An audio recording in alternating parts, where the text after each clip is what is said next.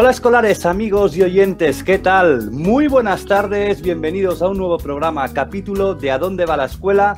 Foro de debate. Saludos de quien nos habla, Albert Piera. Una semana más, junto a mi inseparable amigo Ignasi, volvemos a la carretera. Esta vez rumbo a la Universidad de Zaragoza, concretamente a la Facultad de Educación. Allí nos espera nuestra invitada en el día de hoy. Buenas tardes, Ignasi. ¿Con quién tenemos el placer de poder charlar y aprender hoy? Bueno, pues tenemos el placer de hablar con Tatiana Íñiguez. Tatiana Íñiguez, buenas tardes y bienvenida. Muchas gracias por atendernos. Un placer poder compartir espacio y tiempo contigo. ¿Cómo estás?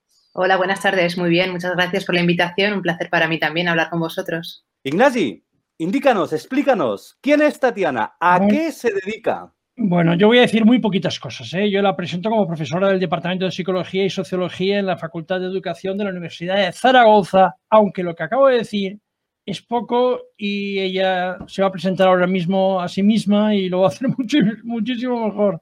Bueno, pues eh, gracias Ignasi, eh, una, estupenda presentación. Por detallar un poquito más, pues soy profesora sobre todo del, área de sociología, mi especialidad es la sociología de la educación. Eh, actualmente, bueno, trabajo en la, en la, Universidad de Zaragoza como profesora contratada doctora y también ejerzo desde hace poquito como vicedecana de tecnologías de la información y la comunicación en esta facultad y también recientemente pues he adquirido el cargo de coordinadora del grado en magisterio en educación primaria en esta facultad. Mis líneas de investigación, pues bueno, van en torno a las desigualdades socioeducativas, violencia en las escuelas, eh, también educación de adultos, bueno, un poco varias líneas, pero todo dentro del área de sociología de la educación. Muy bien, muy bien. Entonces, yo pues me lanzo con la primera pregunta. ¿La escuela debe garantizar la movilidad social? Y eso que dicen del ascensor social, los chicos que salen de la universidad toman el ascensor social y concretamente los maestros están trabajando donde quieren? Pues la verdad es que es una pregunta muy importante, muy interesante. Obviamente una de las funciones de la escuela debe ser la de garantizar la igualdad de oportunidades, que ya la garantiza, pero eh, sí pensamos en no solo garantizar la igualdad de oportunidades, sino también debería garantizar la equidad. La equidad, es decir, a aquellas personas que parten de un estatus socioeconómico más bajo o de mayores dificultades pues, por la lengua de partida, por ejemplo, la población inmigrante, etcétera, eh, la escuela debería proporcionarles más recursos para que ese ascensor social fuera efectivo. Me consta que la escuela en sí misma o las escuelas, hay, tenemos muchos ejemplos que si queréis luego podemos hablar de alguno de ellos, sí que realiza diferentes acciones los agentes sociales, las familias, profesorado, etcétera, para lograr que el alumnado más desfavorecido pueda coger ese ascensor social, ¿no? No obstante, muchas veces desde las políticas educativas o desde las dinámicas más estructurales no existe ese apoyo para garantizar esa equidad a la que, a la que nos referimos. Entonces, sí garantiza la igualdad de oportunidades, debería garantizar la equidad, como hablamos, y no es siempre ese ascensor social que desearíamos porque a veces eh, hay personas que cogen ese ascensor desde un piso más alto que, que, otras. Entonces, no funciona igual por diferentes dinámicas, como he dicho, sobre todo de tipo estructural, pese a que los agentes sociales, profesorado, familias, etcétera, están trabajando muchísimo para intentar mmm, reducir esa desigualdad. Esa desigualdad parte de la poca formación de los eh, maestros y maestras, esa desigualdad parte del poco presupuesto, esa desigualdad parte de, de la pobreza de las clases más desfavorecidas. Eh, está claro que lo que dicen las, las, cifras, me voy a referir, por ejemplo, a la OCDE, no porque sabemos que tiene una visión más economicista, pero muchas veces la muestra de PISA pues, nos sirve para ver, ¿no? para diagnosticar cómo está la, educación. Eh, básicamente el índice socioeconómico, ¿no? el ISEC que, denominan en este tipo de fuentes, eh, determina muchísimo esa desigualdad. Pese a que las, es, las escuelas eh, trabajen en, relación a esto, pese a que las escuelas trabajan muy duro, por ejemplo, el profesorado, en relación a esto, a veces es complicado que desde, ese desnivel de partida, desde ese desnivel de las familias de partida, se logre éxito escolar. El profesorado, el profesorado yo creo que está bien formado, está bien formado y de hecho cada vez está más formado en lo que es, en lo que estamos comentando de contexto social, de entender ese contexto social y hacer, como decía Yigu, de intelectuales transformadores, de lograr ¿no? que, que ese alumnado supere las desigualdades y tener altas expectativas pero muchas veces nos topamos con dos cuestiones.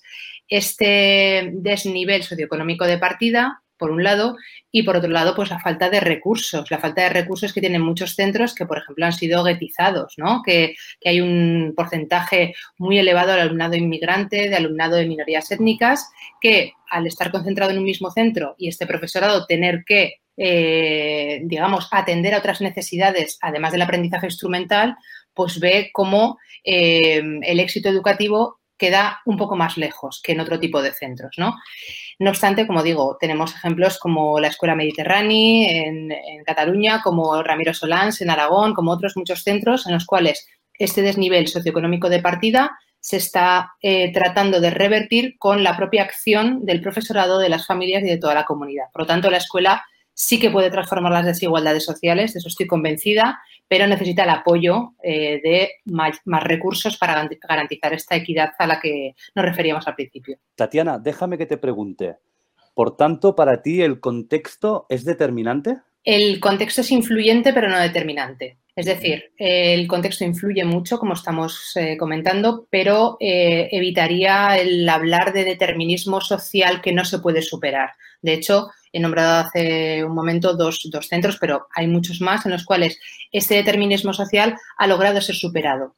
Eh, por parte de la acción de, la agencia, ¿no? como decimos en sociología, de, lo que ponen de su parte el alumnado, el profesorado, las familias, la comunidad Siento si me repito con esto, pero creo que es un, es un elemento muy importante y que y se, está, y se puede romper ese determinismo social. Y hay ejemplos en los cuales está, se está rompiendo.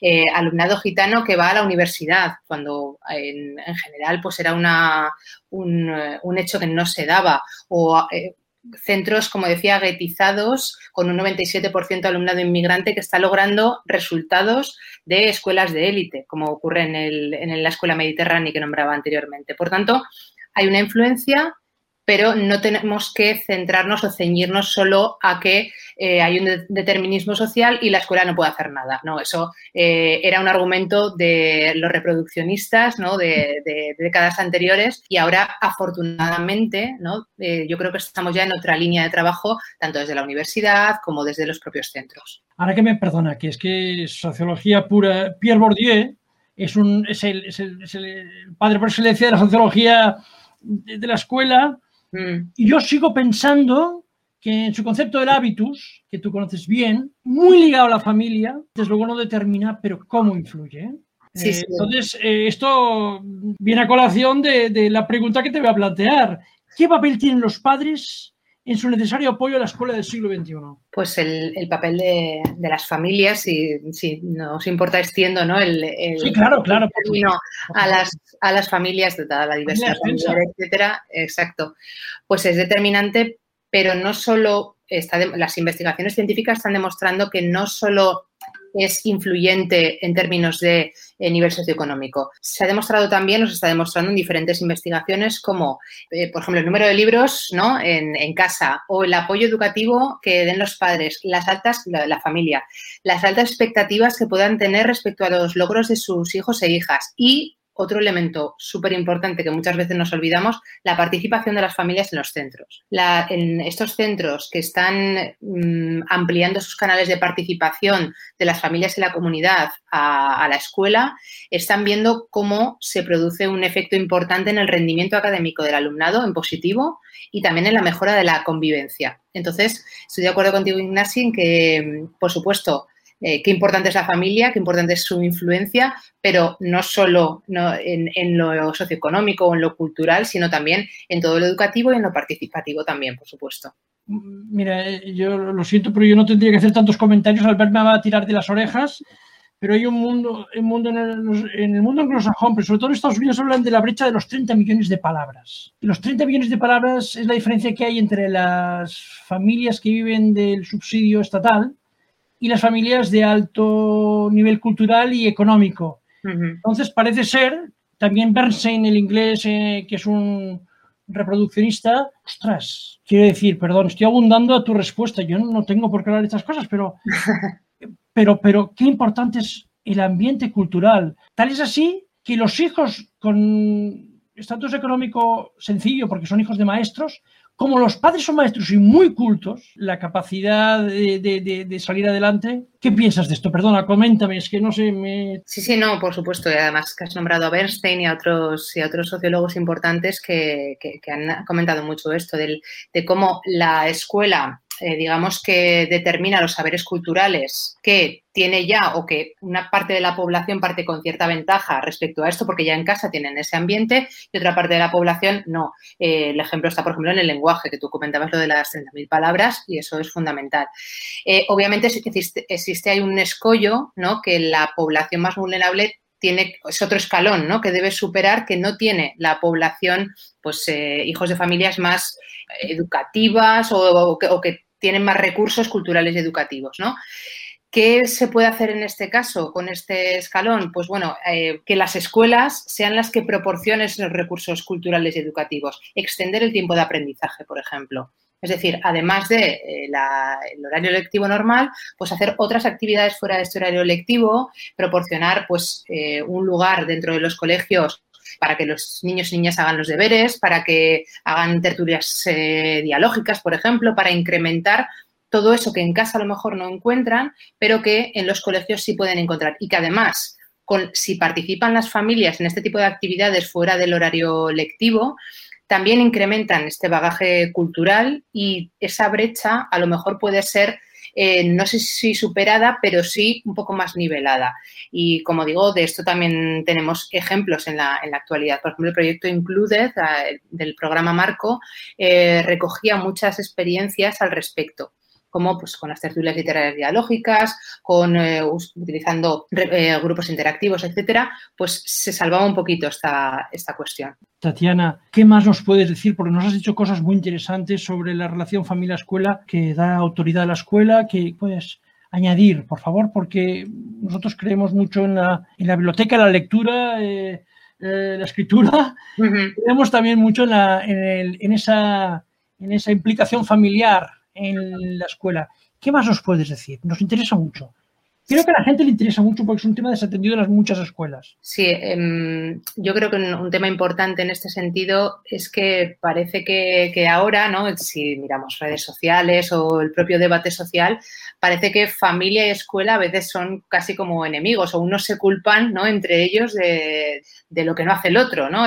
Tienen que venir los hijos e hijas mejor educados, la, escuela, la familia dice, no, es que es la escuela la que, bueno, ya sabéis el debate al que me refiero, ¿no? Yo creo mm, que, se debe dar un paso más allá la escuela abrir sus puertas a la familia a la comunidad y la familia y la comunidad también tener la voluntad ¿no? de, participar y de saber lo que se está haciendo en la escuela. A veces las familias están eh, o tienen reticencia respecto a la escuela porque no saben realmente lo que se hace dentro y puede ser problema de unos o de otros o de ambos y que no, hay un espacio común en los que se, unen. Si, se abren, si hay canales de comunicación, de participación, etcétera, seguro que se supera este debate y podemos ir todos a una, que es lo, más interesante. Si todos tenemos una mejor comunicación, si, se, si las, familias saben lo que, lo que hacemos en los colegios, si, si las escuelas fomentan estos canales participativos, como digo, seguro que los objetivos comunes son más claros. Y si los objetivos comunes son más claros, podemos ir más de la mano. No digo que no se haga, como he dicho, se hace muchísimo, pero falta todavía ese paso más. Y lo mismo que pasa con las familias pasa con la sociedad. ¿Por qué está la educación en el debate social? Pues muchas veces hay cuestiones que se debaten por desconocimiento de la sociedad, de lo que hacemos en los centros educativos y incluyó la universidad porque también deberíamos tener ese papel de transferir a la sociedad qué se hace, qué, es, qué, hacemos en el ámbito educativo. Quizás es una falta de confianza entre la familia y la escuela y viceversa. Es, eh, también la escuela puede desconfiar de los padres. Estoy refiriendo al concepto de confianza en el marco del concepto también más general de capital social. ¿Es un problema de desconfianza hoy que estamos en una sociedad tensa? Pues eh, puede ser que esa tensión ¿no? se, haya trasladado un poco a, este, a esta interacción entre familia y escuela y puede que exista esta desconfianza. No sé de dónde puede surgir, también no me quiero meter en temas políticos, pero a veces también se utiliza esa desconfianza como argumento político de cuando se habla de nos van a adoctrinar a los hijos e hijas, este tipo de cuestiones, igual me meto en un marrón un poco importante, pero, pero bueno, es que si no existe esta confianza del cómo educamos a los niños y niñas en las escuelas, eh, se pierde la base de cualquier interacción positiva al respecto. Entonces, eh, las familias deben ver que las escuelas están eh, gestionadas y se llevan a cabo por profesionales, personas formadas al respecto, que van a educar a los niños y niñas en aprendizaje instrumental, por un lado, todo lo que necesiten para eh, su futuro efectivo, en ciudadanía, en elementos de convivencia y en todas las cuestiones que eh, están amparadas, obviamente, en los derechos humanos. Bueno, ya me iría mucho más allá, pero obviamente volviendo a tu pregunta, que quizás me alargo demasiado en la respuesta. No, no, no, por favor, nunca eso. Sí, puede haber ese clima de desconfianza en ciertas maneras, puede ser que propiciado ni siquiera por parte de las familias ni por las escuelas, sino de otros agentes externos que están ahí y que, y que, pueden, y que pueden influir, pero creo que la buena voluntad de los centros educativos y de las familias está ahí y seguro que puede ser salvable esa, desconfianza. Y puede ser recíproca también, ¿eh? quiero decir que a veces la escuela también puede pecar de desconfiar de las familias y puede ocurrir de en las familias les educan no sé cómo o no vienen con lo que comentaba un poco antes. Entonces, yo creo que tenemos que dar en ese clima de comunicativo que comentaba antes un paso adelante, un paso adelante desde los dos ámbitos, desde el educativo, desde, desde el familiar y ya material social también, obviamente. Fíjate que la siguiente pregunta va en, no sé si va en esta línea, pero, pero cae muy bien aquí. ¿Coeducación o educación segregada? Es un tema pequeñito, pero queremos saber.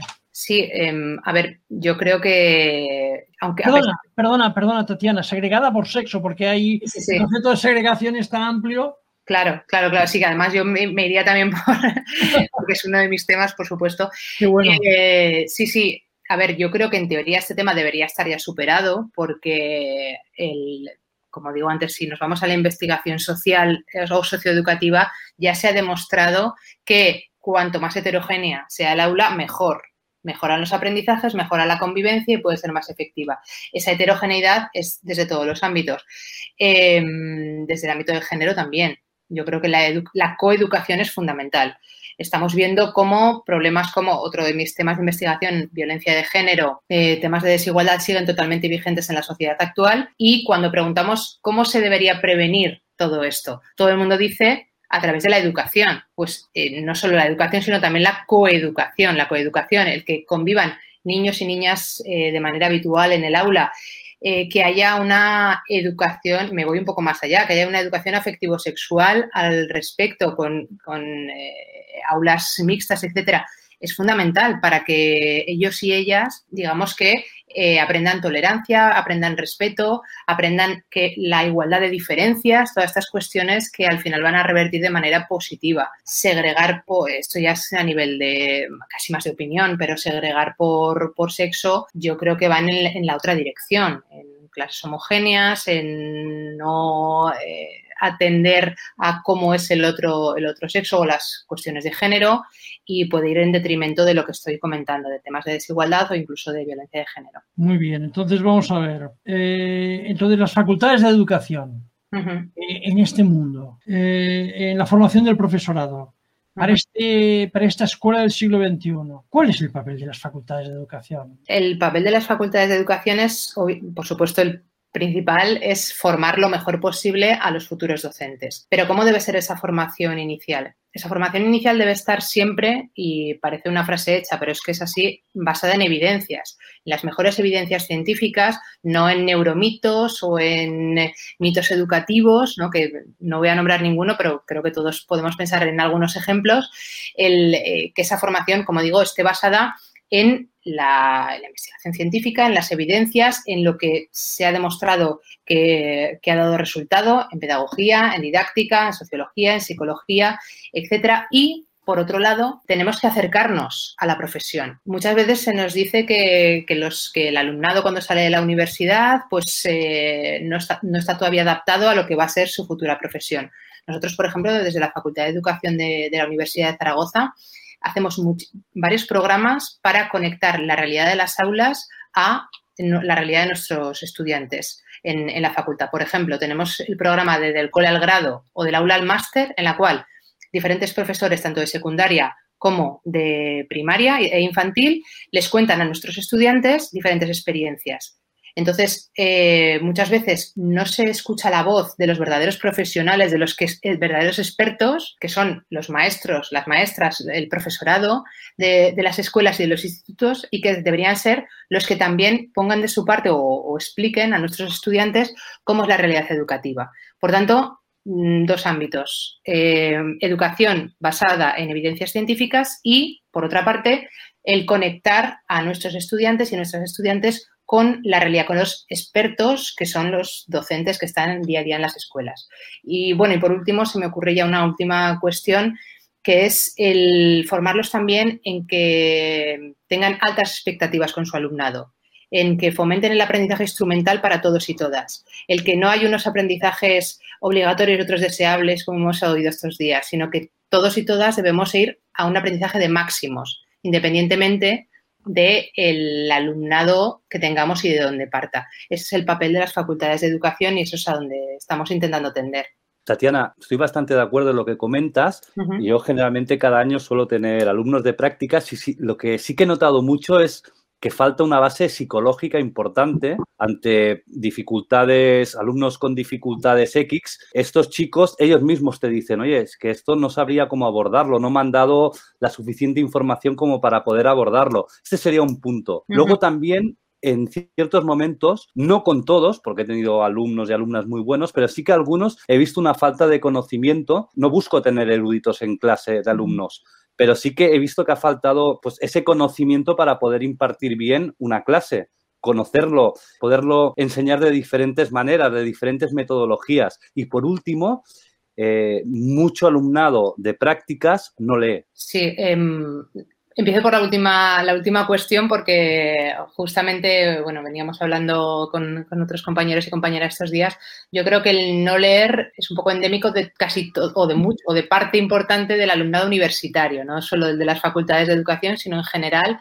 Falta el fomentar más la lectura Em, yo creo que desde, bueno, se dice que, en la, que niños leemos más, que en la adolescencia dejamos de, leer y que luego ya, pues si no se recupera el hábito, es difícil que se vuelva a, tomar. Entonces, sí que puede ser un papel nuestro también en las universidades el obligar a leer más, obligar en, en el sentido de reforzar los conocimientos a base de la lectura, pero también hay una parte de interés del alumnado por la lectura. Entonces, si esa parte falla es complicado ¿no? el llegar a, conseguir que el alumnado lea. Por otra parte, em, pero vamos, estamos en ello y obviamente es una de las cuestiones que, queremos comentar también. Eh, por otra parte, en cuanto a los conocimientos, em, yo la verdad es que en el, plan educativo que tenemos, al menos aquí en nuestra universidad, tienen muchas asignaturas de, de psicología. En primero y en segundo tienen, de hecho, yo siempre me quejo de que sociología tenemos poquito en comparación con, psicología de la educación, eh, luego alumnado de PT, etcétera, etcétera. Yo creo que sí que tienen una formación bastante amplia al respecto. Luego, yo creo que también a lo mejor puede, mm, puede depender del tipo de, estudiante que vaya a hacer las prácticas. Como en cualquier carrera, hay estudiantes pues, que están muy motivados, que tienen mucha vocación, que se han formado, eh, digamos, de manera efectiva y otra parte un poquito más pequeña del alumnado que quizás pues le falta todavía un poco más. Entonces, puede ser que venga también por ahí, pero vamos, obviamente tomo la, sugerencia y, y, seguro que todo se puede mejorar, porque cualquier plan educativo puede mejorarse y sería, sería importante tenerlo en cuenta, por supuesto. No sé si te he respondido a todo, me falta... No, has, tocado los tres temas que te he preguntado. Yo lo único que, incidiría sería en que la lectura, es cierto que en las facultades muchos alumnos no leen, pero bueno, dices, no sé, por poner un ejemplo así rápido, un arquitecto, pues si no lee, pues bueno, en un momento dado quizás nos quede igual, pero bueno, podemos pasarlo por alto. Pero un profesor, hemos tenido otros tertulianos que nos han hablado de leer, leerle al alumno, cómo coges el libro, cómo, cómo lo tratas, ¿no? Eso es básico en un, en un, en un maestro hoy en día y es ese punto, ¿no? Que ves que se ha perdido. Sí, eh, a ver, lo que yo creo también que, mm, que por otro lado, que estoy de acuerdo contigo, ¿eh? pero eh, que por otro lado tenemos cierto sesgo al evaluar a, los jóvenes, a los estudiantes de ahora, pensando que en nuestras generaciones leíamos más o éramos mejores o, bueno, mejores, ya me entiendes, ¿eh? O estas cuestiones. Y es que quizás mm, nosotros a lo mejor, pues por como nos hemos dedicado a lo que nos hemos dedicado, sí que leemos mucho y tal, pero a lo mejor miras a tu alrededor y el resto de la población de, nuestras respectivas generaciones tampoco leía tanto. No, no creo que haya tampoco un descenso eh, tan claro de, chicos y chicas que no leen o lo que sea. Yo creo que es un mal endémico habitual desde hace muchísimos años. Y bueno, pero eso no quita, obviamente, a que si ahora seguimos viendo el problema de que el alumnado, los que van a ser maestros, maestras, profesores, profesoras, no lean, pues hay que fomentarlo, obviamente. hay que fomentarlo, por ejemplo, eh, hablaba antes de las tertulias eh, literarias dialógicas, en nuestra facultad queremos fomentar las eh, tertulias científicas las tertulias pedagógicas, es decir, que el alumnado lea artículos de investigación que puedan ser de su interés y comentarlo pues de manera a modo de debate, etcétera, para que le resulte una actividad un poquito más eh, dinámica que no el solo leer y, ya está, ¿no? Pero por supuesto, yo creo que es una sugerencia importante y creo que lo tenemos que tener en cuenta para fomentarlo más, porque para una persona que se dedica a la docencia es fundamental. Tatiana, eres especialista en sociología y en psicología. ¿Qué podemos hacer con la gestión de la convivencia escolar hoy? ¿Qué está pasando con la gestión de la convivencia escolar? ¿Cuáles son los temas y los actores implicados, los, asuntos, digamos, más importantes? La, convivencia escolar yo creo que es un tema que, bueno, que afortunadamente ahora cada vez está más eh, en boca de todos en el debate social, se le está dando mucha importancia en los centros, se están creando muchas estrategias para fomentarla, pues no sé, se me ocurren los, los ayudantes o los mentores o todo este tipo de, de, actividades que antes no se realizaban porque se ha visto que es un problema, se ha visto que es un problema, un problema importante que antes a lo mejor hace años decían, pues problemas de críos, ¿no? O este tipo de cosas que se decían y realmente tienen unas consecuencias consecuencias muy graves. Eh, en la actualidad, no obstante, pese a estas estrategias de prevención, seguimos encontrándonos con casos de bullying y ciberbullying en, las escuelas y yo me centraría para ver en qué está derivando, sobre todo en este segundo problema, en el ciberbullying.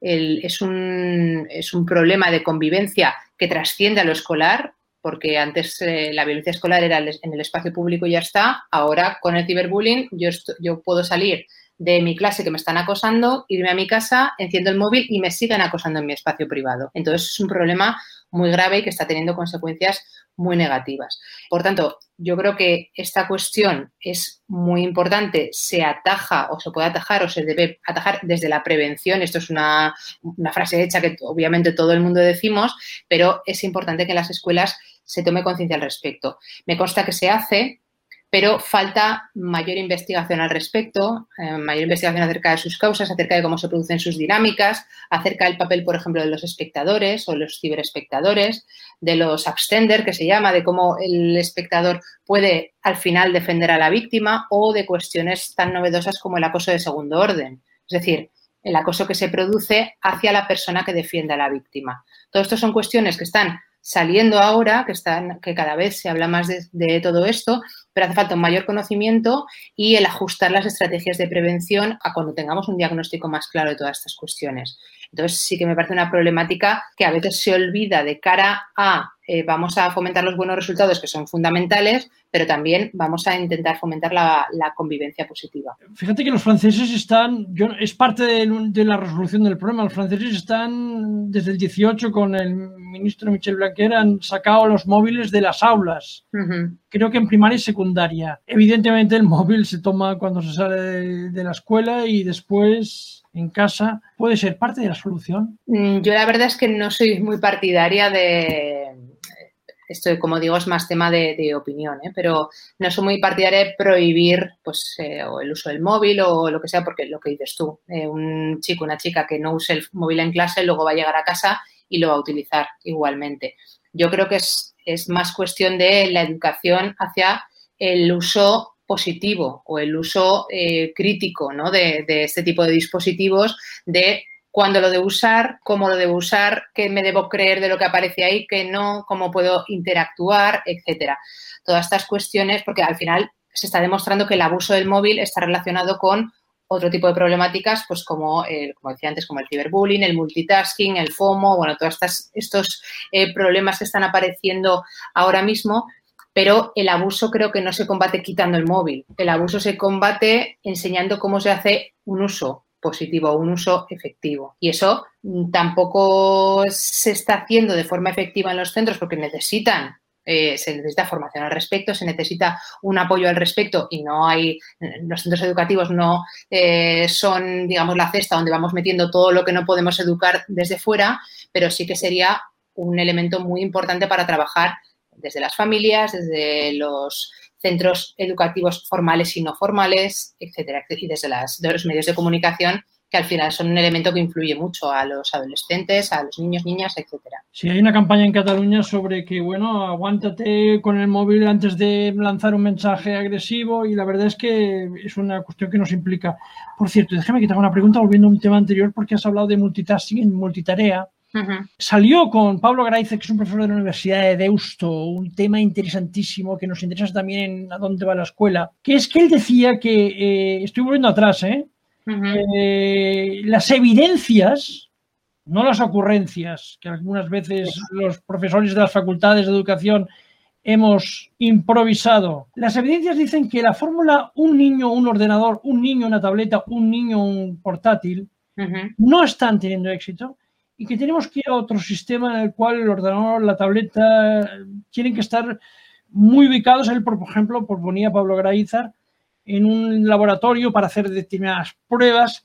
¿Qué opinas de este uno por uno? Un chavalito, una chavalita y un ordenador propio, tableta, mejor que ordenador un portátil. Pues em, creo que necesitaría tener eso, más evidencias, como decías tú, al, respecto, porque eh, bueno, puedo hablar de lo que, de lo que conozco pero mm, creo que es eh, positivo que no se centre el aprendizaje solo en un tipo de, dispositivo, por ejemplo, el electrónico, porque al final estamos hablando antes de que los niños y niñas o los chicos y chicas tienen que leer más, tienen que, pues obviamente el libro no creo que sea positivo dejarlo a un lado u otro tipo de materiales. No olvidemos que las clases ahora no solo se centran en una ficha, un libro de texto, utilizan muchísimos materiales diferentes y creo que eso es lo que también puede ser enriquecedor para los niños y niñas que, como decíamos antes, en algunos casos no tienen esos estímulos o no pueden tener esos estímulos educativos en casa.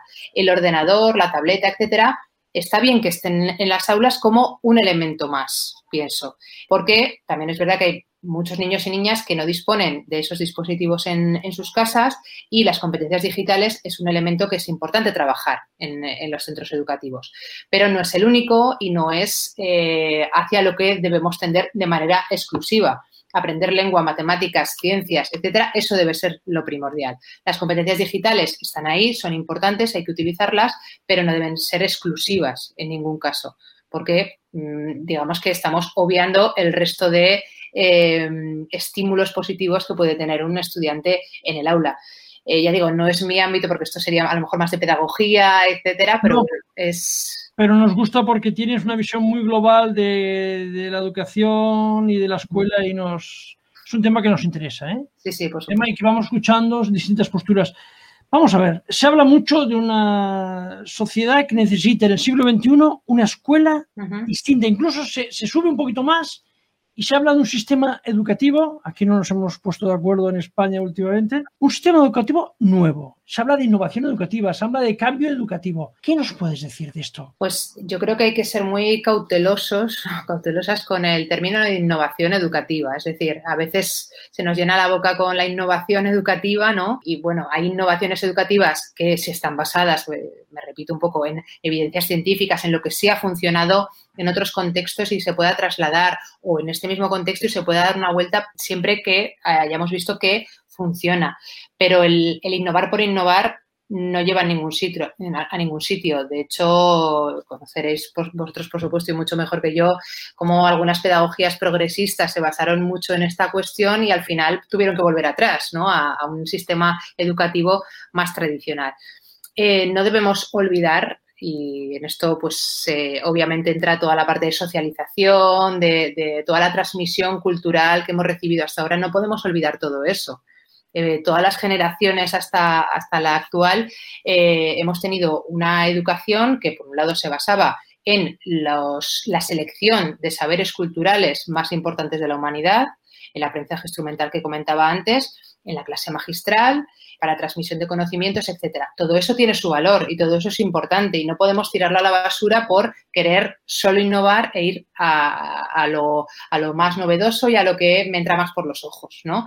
Entonces, yo creo que hay que ser cautelosos al respecto. Utilizar lo que hasta ahora nos, nos, ha sido útil y es imprescindible en esta transmisión cultural, por un lado, y las metodologías que han sido útiles hasta ahora, innovar en lo que podamos innovar basándonos en evidencias científicas y apostar, como decía antes, por un aprendizaje de máximos para todos, que no la forma nos eh, deje de ver el contenido, que al final es lo, es lo importante. Siempre vamos a tener que saber todos y todas, como decía antes, lengua, matemáticas, ciencias, etcétera, eh, y historia, por supuesto, bueno, todo, que no excluye algunas materias, pero no porque las, las considero importantes, todas son importantes, y eh, eso debería, si yo tuviera algún poder de decisión, estar ahí y deberíamos tender a eso y, como decía, eh, para todos y todas. Porque eh, la gente partidaria del enfoque competencial con énfasis, un enfoque competencial con énfasis, a veces parece, yo prefiero decir que parece, menos valoran los contenidos. Pues es un debate que ahora mismo yo creo que está muy enfangado. Y, sí, sí, sí. Es, difícil eh, y yo creo que debería, no debería existir tampoco una polarización de opiniones. Es decir, yo creo que la gente que apostamos, como estamos diciendo ahora, por los contenidos, por la importancia de lo que se ha dado hasta ahora, no estamos diciendo que las competencias no sean importantes. Y seguramente muchas de las, muchas de las personas que apuestan por el aprendizaje competencial no están diciendo que los contenidos no sean importantes. El problema es cuando se polariza todo esto. Y cuando si hablamos de competencias o ámbitos o lo que sea, desechamos que ya, no, lo que teníamos hasta ahora, mal. las competencias y los ámbitos de todo esto, bien. No, hombre, eso es simplificar muchísimo todas estas cuestiones y eh, por supuesto, no estoy dando ninguna respuesta concreta y lo sé, ¿eh? pero porque es, una cosa sobre la cual estoy reflexionando todavía y necesito saber más para dar una respuesta más ajustada. Pero eh, obviamente eh, lo que quiero decir es eso, que el aprendizaje competencial, pues las competencias son importantes, pero no por encima de los contenidos, por supuesto, porque las competencias al final, si por ejemplo yo quiero tener la competencia de aprendizaje mm, crítico, ¿no? De pensamiento crítico. Pues es que tener que tener unos conocimientos de base para tener ese pensamiento crítico respecto a lo que sea. Si yo eh, quiero, hablo de mi área, quiero entender la sociedad y tener un pensamiento crítico de mi sociedad actual, tendré que tener unos conocimientos de eh, historia, de cómo hemos llegado hasta aquí, de por qué la sociedad es así, etcétera, etcétera, ¿no? No sé si me he explicado bien, pero... Muy bien, muy bien. Además nos has aportado y lo vamos a repetir no sé si te citaremos, pero esto de que es un debate enfangado, me ha sido una idea muy buena, porque hay a veces en Twitter entramos, ¿verdad, Albert? Y vemos que es una especie de, enfrentamiento que no es, es un poco artificial, porque no hay tal enfrentamiento, sino que hay una comprensión más holística que nos permitiría hablar en términos más conciliadores. Eso es.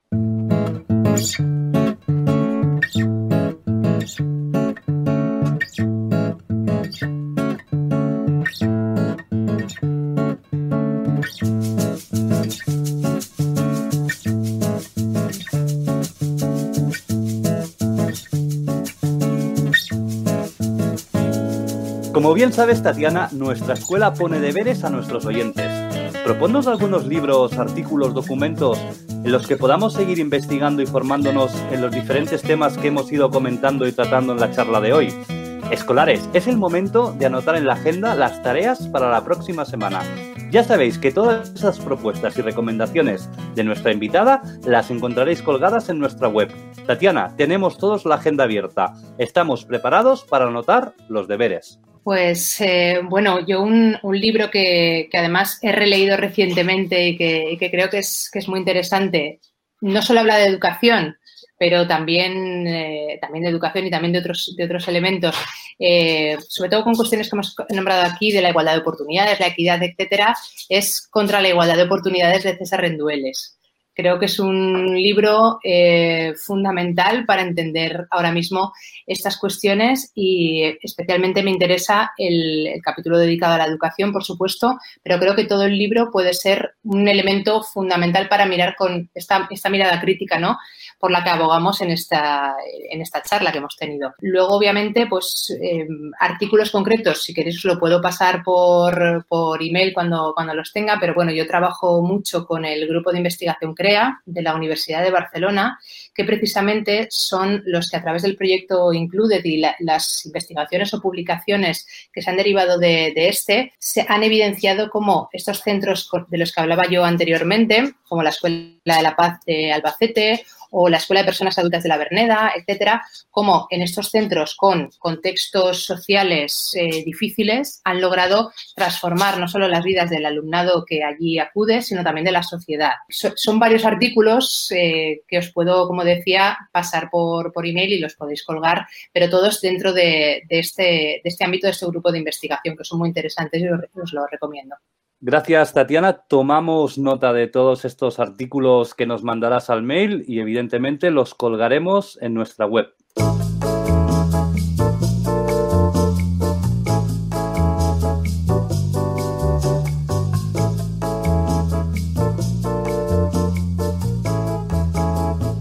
Llegado este momento, es la hora de ir cerrando el programa, de apagar las luces y bajar la persiana. Tatiana Íñiguez, muchísimas gracias por esta maravillosa tarde que nos has dedicado. Oye una cosa, en la próxima temporada te volveremos a ver. ¿Volverás a nuestra escuela más adelante? Pues por supuesto, si me invitáis, encantada de la vida. Sí, sí, he estado muy a gusto y muchas gracias a vosotros. Muchísimas gracias, Tatiana, y date por invitada porque hemos aprendido muchísimo. Escolares, si os ha gustado el programa, acordaros de seguirnos en nuestro Twitter, arroba a dónde va la escu. Allí también encontraréis nuestra web cargada de bibliografía y recursos. Cada vez encontraréis más. También os dejamos el correo por si tenéis alguna sugerencia o pregunta. ¿A dónde va la escuela? gmail.com. Y eso sí, os pedimos como siempre un favor. Hacer difusión a vuestros contactos del programa. Será la mejor manera de llegar a más gente y abrir el debate. Ignasi, ¿algo más que añadir? Nada más. Lo dicho, muchas, muchas gracias por vuestra atención. Esperamos haber abierto una vía de pensamiento y reflexión, eso sí, siempre desde el más absoluto de los respetos. Saludos, que vaya muy muy bien, os esperamos la próxima semana y acordaros, pasaremos lista.